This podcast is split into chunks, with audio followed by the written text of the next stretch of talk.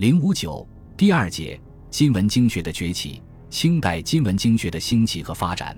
金文经学是传统儒学中与古文经学相对而言的一个学术派别，它形成盛行于西汉、东汉以后，渐为古文经学派所取代，以致在长达一千余年的时间里一蹶不振，几成绝学，直到清代中期才开始复兴。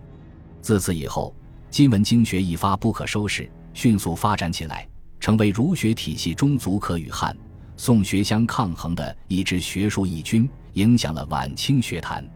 乾隆年间的庄存宇是清代金文经学复兴的开山祖，他与弟子刘逢禄等人为金文经学的复兴奠定了基础。因庄氏祖籍江苏常州，故清代金文经学又被称为常州学派。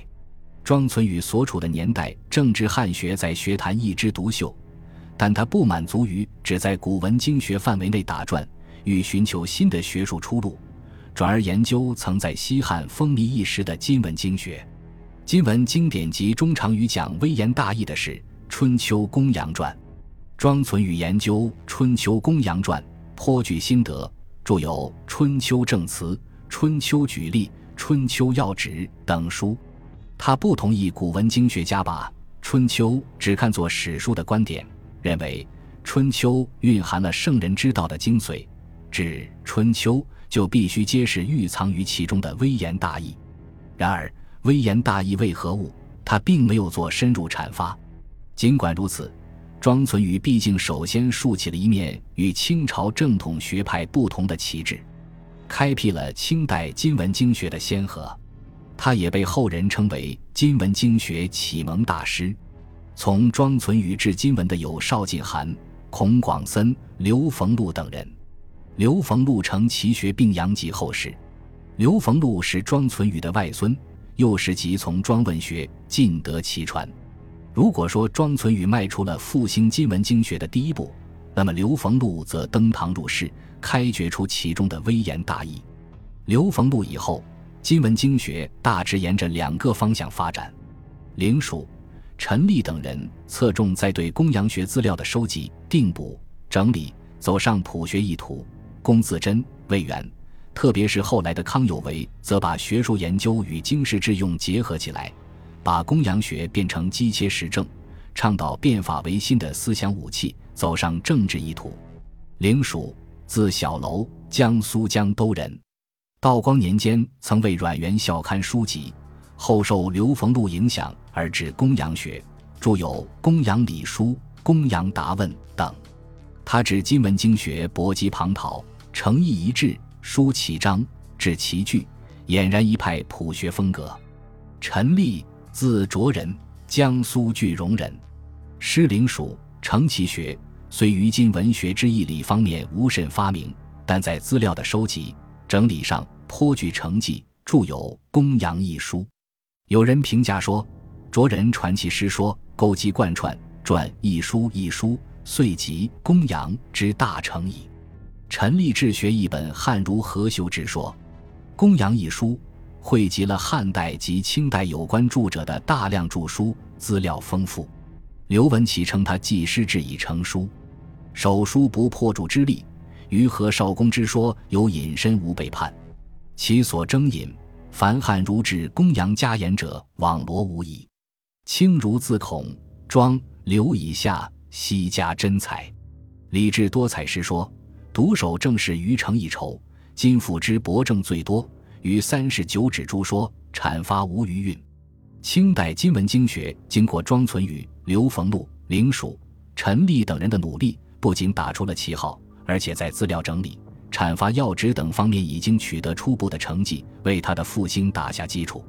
当然，以上学者的共同之处在于始终把金文经学的研究限于学术的圈子里。他们本人无意当变法改制的政治家，而终以经师自居。晚清的金文经学家龚自珍、魏源则走了另一条道路，即在金文经学中注入了经世致用的精神，把金文经学与现实政治联系起来。发出社会改革的呼声。龚自珍，字色人，号定安，浙江仁和人，初执汉学。二十八岁时赴京会试，结识刘逢禄、改制金文经学。他在一首诗中继续了这种变化。他的主要经学作品有《说中古文》《太史答问》《春秋绝世笔》《六经正名》《五经大义中史论》等。散佚的还有《左氏绝游》《寻经学官答问》《诗非序》《飞毛尚书序大义》等。与其前辈相比，龚自珍的不同之处在于，并不拘泥于经书章句的辨析，而是注目现实问题，假置经机时政，抒发自己的政治见解。龚自珍根据今文经学变异的观点，提出了自己的变法思想。他说：“古者开国之年，异姓未复，聚乱而作，故外臣之位可以共天位也。在人主则不暇，在宾则当避一计。是故姬子朝受武王书。”而昔投媚于东海之外，易世而生平矣；又易世而太平矣。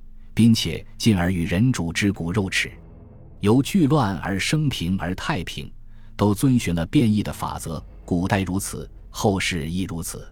他还认为，国家现存的种种弊端，只有通过实行改革才能消除。指出：弊何以救？废何以修？穷何以革？亦曰：穷则变。变则通，通则久，是前古之礼乐道义在也。他对清王朝的种种腐败现象做了尖锐的揭露，发出了一组之法无不弊，千夫之义无不迷，与其赠来者以尽改革，孰若自改革的变法呼声。龚自珍好公羊学，但对西汉公羊家的观点并不盲从，反对称为迷信之说。他认为不能以《公羊春秋》附会一切，如欲用《春秋》再以说洪范者，以为洪范数指传，不得曰五行传。主张还《周易》洪范《春秋》本来面目，以易还易范还范《春秋》还《春秋》，以避免把灾异迷信混淆在其中，妨碍微言大义的真正发挥。龚自珍首先把公羊学研究和批判现实社会结合起来，有力地冲击了钱家汉学崇古尼古、不问现实的学风，在近代思想史上树立起一代新风，启发了后来的思想家从金文经学中寻找反对封建主义的思想武器。梁启超评价说：“龚自珍往往引公羊以机切实证，底牌专制，晚清思想之解放。”自珍却与有功焉。光绪间所谓新学家，大帅人人皆经过崇拜公事之一时期。初读《定安文集》，若受电然，稍尽乃厌其浅薄。然今文学派之开拓，实子公事。确切说来，龚自珍的开拓作用，应该是那今文经学于政治意图。魏源是与龚自珍齐名的进步思想家。魏源，字默深。湖南邵阳人，他研习过理学、汉学，后受学于刘逢禄，宗金文经学，著有《诗古微》《书古微》《西汉经师今古文家法考》《董子春秋发微》《公羊春秋论》等。他与龚自珍一样，不屑于好守穷经、斗定考据，而怀有经世之志。他反对汉学、宋学的繁琐、空疏、无实无用。主张用金文经学救治学术上的弊病，指出有古训声音已近于东汉典章制度，此其一变之鲁也；有典章制度已近于西汉微言大义，管经术正事文章于一，此鲁一变之道也。魏源运用金文经学的变异观点解释历史，指出五常不习礼，三王不言乐，社会历史是在变化中前进发展的，变古愈进。变民愈甚，就是他发出的变法呼声。一八五五年，魏源写成《书古微》，对东汉经学家杜林献出的奇书《古文尚书》提出质疑。《古文尚书》是中国古代学术史上争议很大的典籍之一。汉初，浮生用隶书写出《尚书》二十九篇，称为《今文尚书》。到汉武帝末年。鲁公王刘虞从孔壁中获得用古字写成的《尚书》竹简，这便是古文尚书。孔安国校读一遍，发现古文本比今文本多出十六篇。后来古文尚书王毅，东汉初，经学家杜林曾得其书《古文尚书》一卷，后由贾逵作训，马融作传，郑玄注解，遂使《古文尚书》大张于世。东晋元帝时，豫章内史梅泽又献《古文尚书》二十五篇和孔安国的《尚书传》，后来流行的本子就是以此和《今文尚书》的混合。这个本子真伪混杂，引起了后人的怀疑。如宋代的吴玉、朱熹便提出质疑。清初颜若渠著《古文尚书书证》，旁征博引，证明了东晋梅泽所献为伪书，对经学研究作出重要贡献。但严氏却对东汉的《古文尚书》持肯定态度，认为无论是孔斋发现之书，还是杜林所献之书，皆载在史册，确然可信者也。魏源的《书古微》从今文经学的立场出发，否定东汉时代的《古文尚书》。他认为汉代的尚书只有一种，不分古今，学者以今文读古文，又以古文考今文。西汉经古文本集一家，大同小异不过十一，除非判然两家也。然而，从杜林声称得到七书《古文尚书》后，古文遂显于世，判然与今文为二，今文虽为所压，即东晋为古文晚出，而马正亦废。国朝诸儒之公东晋晚出古文之伪，遂以马正本为真孔安国本，以马正说为真孔安国说。而不知如同马牛之不可相及。